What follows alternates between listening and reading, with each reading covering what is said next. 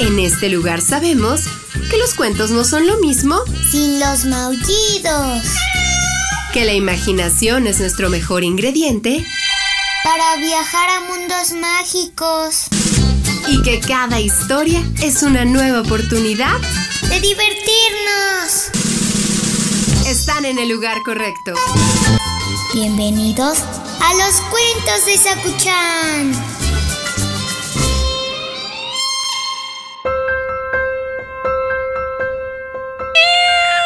Espérame, Sakuchan, estoy tratando de terminar.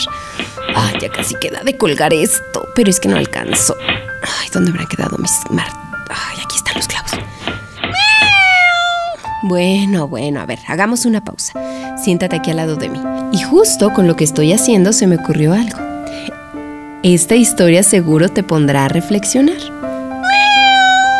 El cuento de hoy se llama El niño y los clavos.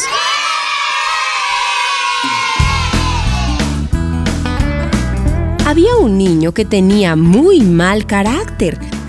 Un día su padre le dio una bolsa con clavos y le dijo que cada vez que perdiera la calma, clavase un clavo en la cerca del patio de la casa.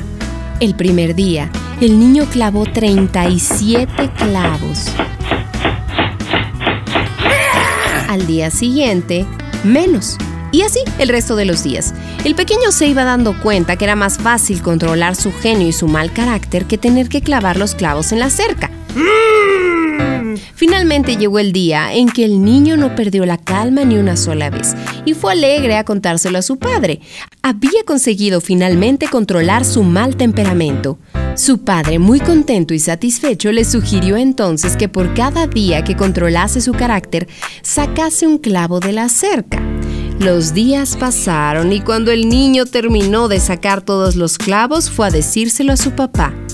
Entonces el padre llevó a su hijo de la mano hasta la cerca y le dijo, Has trabajado duro para clavar y quitar los clavos de esta cerca, pero fíjate en todos los agujeros que quedaron. Jamás será la misma.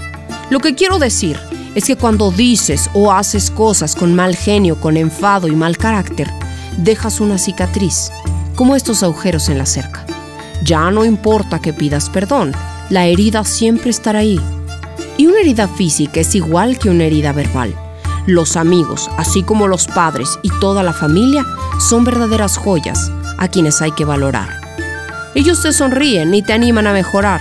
Te escuchan, comparten una palabra de aliento y siempre tienen su corazón abierto para recibirte. Las palabras de su padre, así como la experiencia vivida con los clavos, hicieron con que el niño reflexionara sobre las consecuencias de su carácter. Colorín colorado, este cuento ha terminado. El que se quedó sentado, se quedó pegado. A ver, a ver, haz una cuentita. ¿Cuántos clavos pondrías tú en una cerca? Yo creo que uno, pero porque te la pasas durmiendo, Sakuchan. No, yo sí creo que unos dos sí andarías poniendo en la tabla, ¿eh? Por eso hay que controlarnos, hay que valorar los momentos y hay que mantener la calma.